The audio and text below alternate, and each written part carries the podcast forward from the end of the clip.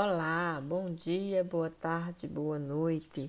Fábulas de Ama de Leite, segundo Platão, sob a perspectiva de Paulo Sérgio Vasconcelos. Esta é a parte 2 do nosso projeto de contar oralmente mitos gregos para que passe de uma geração a outra. O retorno de Odisseu. Parte 1. Odisseu e o Ciclope. Dentre a narrativa, nós vamos acompanhar a ira dos deuses. Dentre os heróis gregos que lutaram em Troia, Odisseu se destacava por sua astúcia e inteligência. Ninguém sabia como ele sair de uma situação difícil e sabia fazer isso empregando os recursos de um espírito sagaz. Terminada a guerra de Troia, Odisseu teve de se aventurar com seus companheiros de armas por uma longa e arriscada jornada de volta à sua terra natal, a ilha de Ítaca. Navegaram pelos mares, quando Zeus enviou sobre todos uma tempestade espantosa. Ventos velocíssimos varriam terras e mares, e a mais profunda noite desceu sobre o oceano. Depois de vários dias de cansaços e sofrimentos, os gregos foram parar na terra de Lotófagos, um povo que se alimentava da flor de lótus. Ao desembarcar, Odisseu mandou alguns homens em missão de reconhecimento para descobrirem que tipo de pessoas viviam lá. Os lotófagos os receberam bem e lhes deram para comer a flor de lótus. Quem comia aquela flor, porém, não sentia mais vontade de voltar para casa e acabava ficando. Assim, aqueles companheiros de Odisseu não queriam mais voltar aos navios foi preciso levá-los à força e partir correndo daquela terra, para que ninguém mais, comendo a flor, se esquecesse do sonhado retorno para casa. A próxima região visitada por Odisseu foi a ilha dos Ciclopes. Eram seres monstruosos, gigantescos e com um só olho no meio da testa. Viviam sem leis e eram pastores. Nem aravam a terra, nem tinham cidades. Suas casas eram cavernas situadas no alto das montanhas.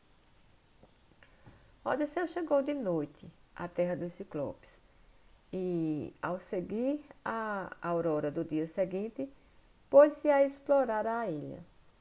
Ali havia muitas cabras selvagens e os homens caçaram algumas para a refeição do dia.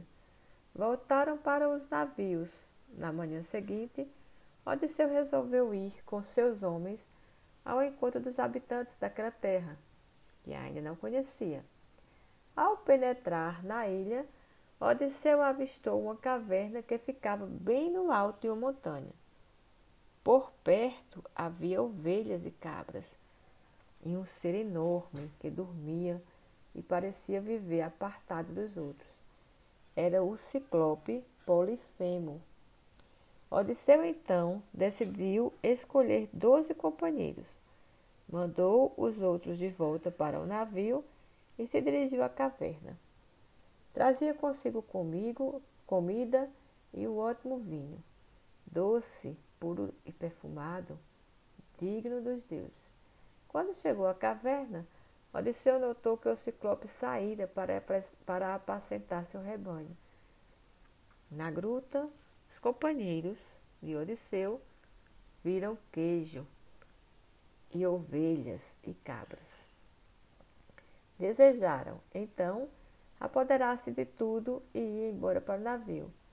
O herói, porém, queria esperar pela volta do ciclope, para conhecê-lo de perto.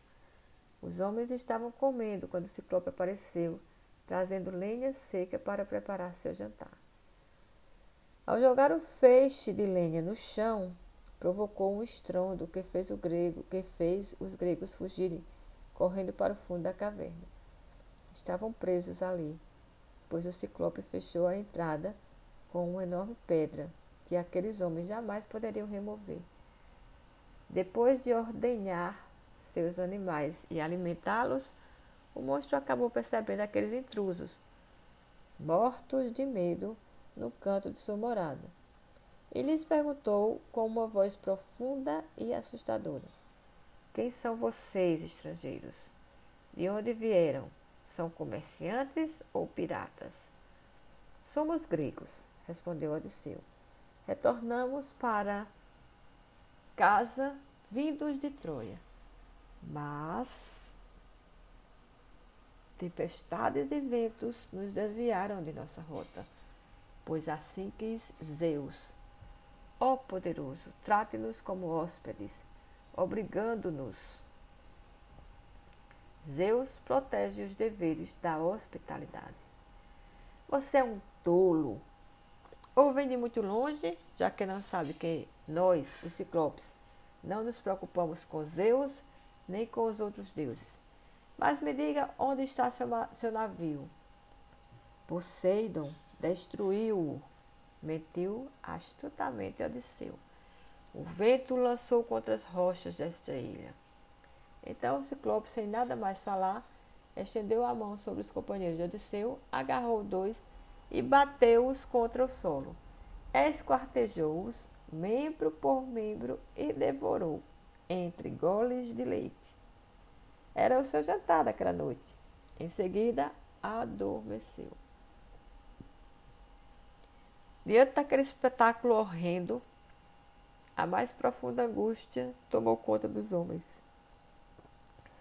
Odisseu então pôs-se a pensar no meio de escapar dali com vida. Não podia matar o monstro, pois nesse caso, quem removeria a pedra gigantesca que tapava a entrada da caverna? No dia seguinte, o ciclope acordou e pegou mais dois homens para devorar na sua primeira refeição e saiu. Veio à mente de Odisseu então uma ideia para salvar a si e aos seus. Pegou um grande tronco que ali se encontrava, fez uma estaca com uma ponta bem fina e escondeu-a. À noite, o ciclope voltou, recolheu na caverna seu rebanho e fechou a entrada com a rocha. Depois, como jantar, agarrou mais dois dos homens de Odisseu e devorou-os. Odisseu se dirigiu a ele. Ciclope, vamos, beba vinho. Trouxe-o para lhe oferecer, na esperança de que você tivesse piedade de nós. Polifemo tomou o vinho e achou-o delicioso. Quis mais. Perguntou então como Odisseu se chamava.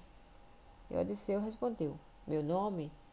Meu nome é ninguém disse espertamente Odisseu. É assim que todos me chamam. Depois daquele jantar e de muito vinho, o ciclope foi vencido por um sono profundo. De quando em quando saía de sua boca vinho e carne humana. Odisseu não perdeu tempo. Com mais quatro companheiros, pegou a estaca e aqueceu sua ponta no fogo. Depois, a um só tempo, furaram o único olho do ciclope. O monstro acordou gritando espantosamente, fazendo toda a caverna ressoar com seus berros. Furioso, tirou a estaca do olho e saiu para chamar os outros ciclopes que moravam em cavernas vizinhas. Por que você grita desse jeito, Polifemo? Por acaso alguém está tentando matá-lo usando a astúcia ou a força? Perguntaram os outros. Ninguém está tentando me matar, usando a astúcia e a força ao mesmo tempo, respondeu Polifemo. Os ciclopes, diante daquela resposta, acharam que ninguém estava perturbando o companheiro, que devia estar doente, e foram embora. Odisseu ria por dentro daquele plano astucioso que enganara Polifemo. O ciclope gemendo e agora cego conseguiu tirar a pedra que tampava a caverna e na entrada ia apalpando as ovelhas e carneiros que saíam para não deixar escapar os homens. Odisseu teve então mais uma de suas ideias brilhantes. Amarrou lado a lado, de três em três, alguns carneiros grandes e com ovelha e com a lã crescida. No carneiro do meio colocava um de seus companheiros, amarrado sobre seu ventre. Os outros dois carneiros, cada um de um lado, serviam de proteção, disfarçando o homem que ia no centro. Odisseu pegou um carneiro maior e de pelos mais crescidos. Colocou-se embaixo do animal, agarrando-se fortemente à sua lã. Passaram todos pelo ciclope, que de nada desconfiava. Ao sair, Odisseu largou o animal e desamarrou os companheiros. Quando estava a salvo em seu navio, Odisseu dirigiu-se ao ciclope. Criticou a violência que ele exercera contra os companheiros e disse seu verdadeiro nome, para que o monstro pudesse contar a quem perguntasse que fora Odisseu que o cegara. Polifemo, enfurecido de ódio, suplicou ao, ao deus Poseidon, que era seu pai. Pediu-lhe que Odisseu ou não voltasse para casa, ou só conseguisse isso depois de muito tempo e sofrimento, após perder todos os companheiros. E se devia mesmo retornar, que encontrasse muitas dores em sua casa.